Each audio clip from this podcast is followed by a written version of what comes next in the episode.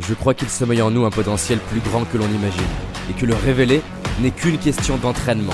C'est pourquoi je vais à la rencontre des personnes qui réussissent, entrepreneurs, artistes, sportifs de haut niveau, pour décortiquer comment ils font et partager ce que j'apprends avec vous. Car mon but est qu'ensemble, on aille réaliser nos rêves. Je m'appelle David Laroche, et voici mon podcast.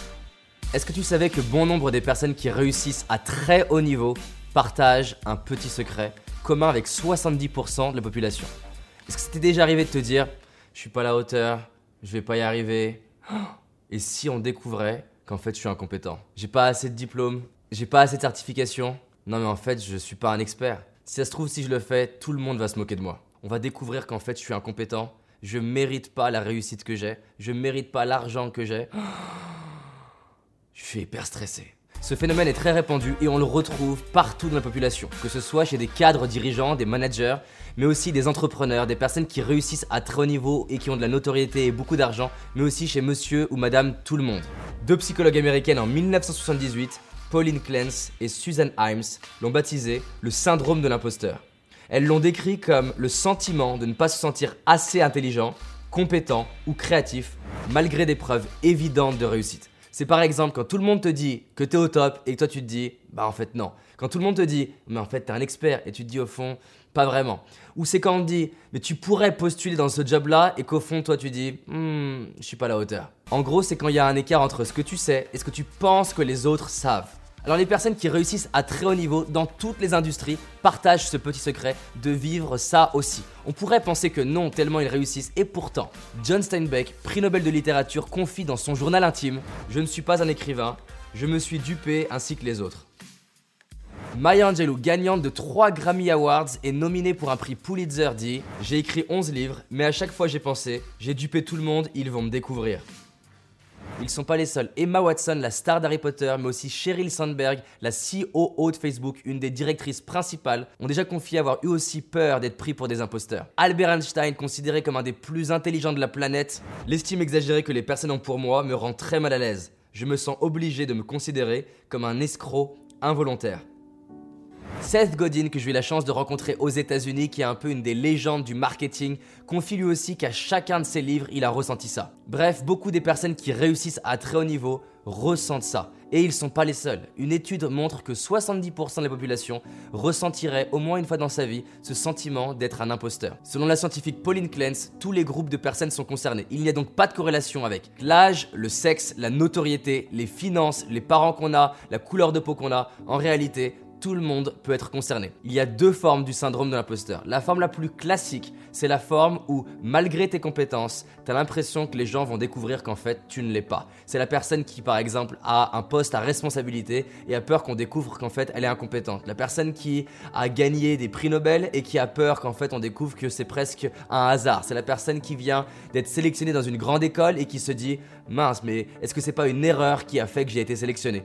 Donc c'est à chaque fois que tu te dis je mérite pas mon titre, ma reconnaissance, mon expertise. La deuxième forme concerne en réalité tout le reste des personnes. C'est des personnes qui n'ont pas le sentiment d'avoir le syndrome de l'imposteur parce qu'ils n'ont pas le sentiment de on va découvrir que je suis incompétent, mais qui régulièrement se disent ah, je sais pas si je vais être à la hauteur, je sais pas si je vais y arriver, et si ça marchait pas, et qui sont régulièrement en train, même après coup, de se dire j'ai pas assez donné, j'ai pas été assez bon, j'ai pas été assez compétent, et qui du coup ont peur que ça fasse s'écrouler leur business, s'écrouler leurs opportunités de carrière. Ils n'ont pas l'impression de on va le découvrir, mais c'est plutôt est-ce que je suis à la hauteur qui tourne dans leur tête en permanence? Il existe quatre grandes typologies du syndrome de l'imposteur. Est-ce que quand tu as plutôt réussi quelque chose, même si les gens te disent que c'est bien, si toi tu vois une erreur que tu as fait, tu peux y penser pendant plusieurs heures, voire plusieurs jours après coup, en disant mais pourquoi j'ai pas fait attention à ce détail? Est-ce que tu as tendance de manière presque obsessionnelle à voir tout ce qui peut être amélioré et te dire ah, c'est pas parfait encore?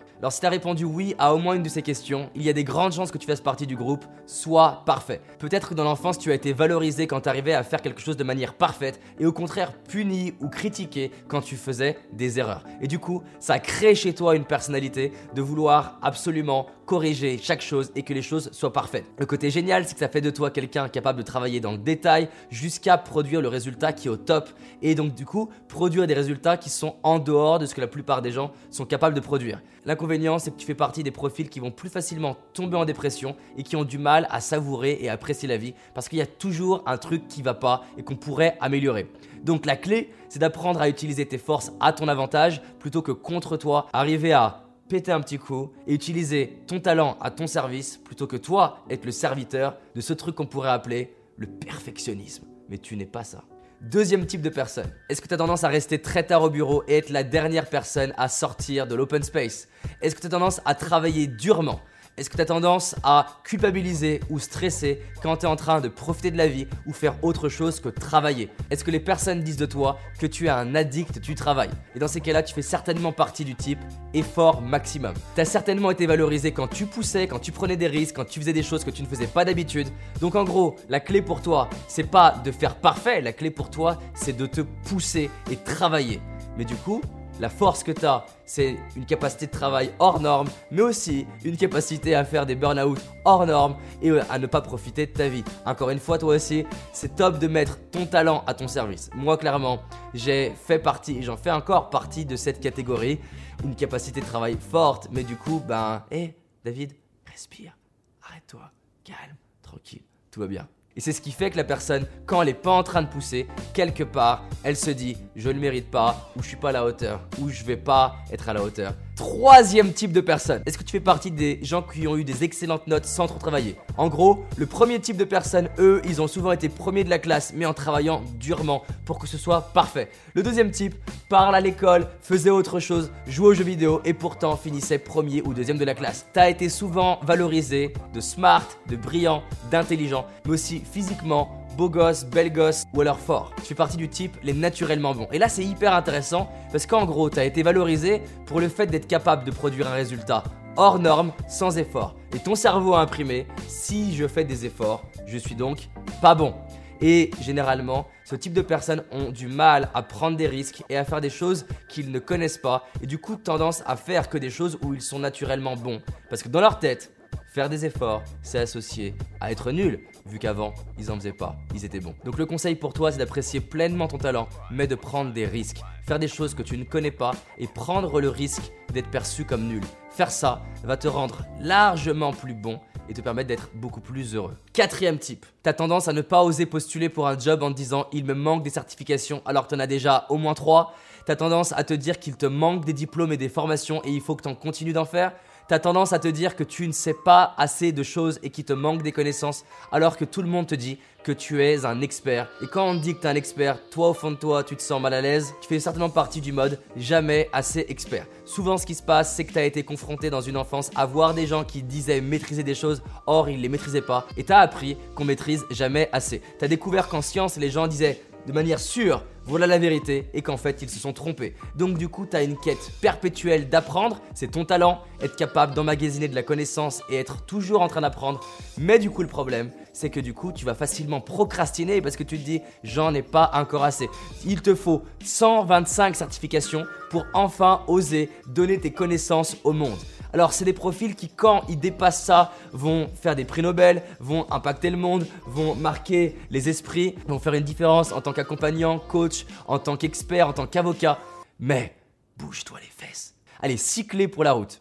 La première clé pour se libérer de ça, c'est déjà de réaliser que beaucoup de personnes sont concernées. En psychologie sociale, il y a un concept qui s'appelle l'ignorance pluraliste. Et le meilleur moyen de l'illustrer, c'est quand lorsqu'on est dans un groupe, plusieurs personnes pensent quelque chose, mais tout le monde pense que les autres pensent la même chose. Et donc vu que personne ne parle, tout le monde garde son idée au fond de soi en pensant être seul. On doute chacun de notre côté, mais on pense qu'on est seul à le vivre. Et vu que personne n'en parle, on continue de le croire. Et donc par exemple, Bob, Mark et Martin sont dans l'open space. Les trois pensent qu'ils sont les seuls à se sentir comme des imposteurs. Les trois continuent de penser que tous les autres ne le vivent pas et que eux seuls le vivent. Mais à partir du moment où tu réalises qu'en fait d'autres le vivent, c'est extrêmement libérateur. Beaucoup de thérapies commencent par le simple fait de réaliser qu'en fait on n'est pas le seul à vivre ce problème. La deuxième clé, c'est d'oser en parler.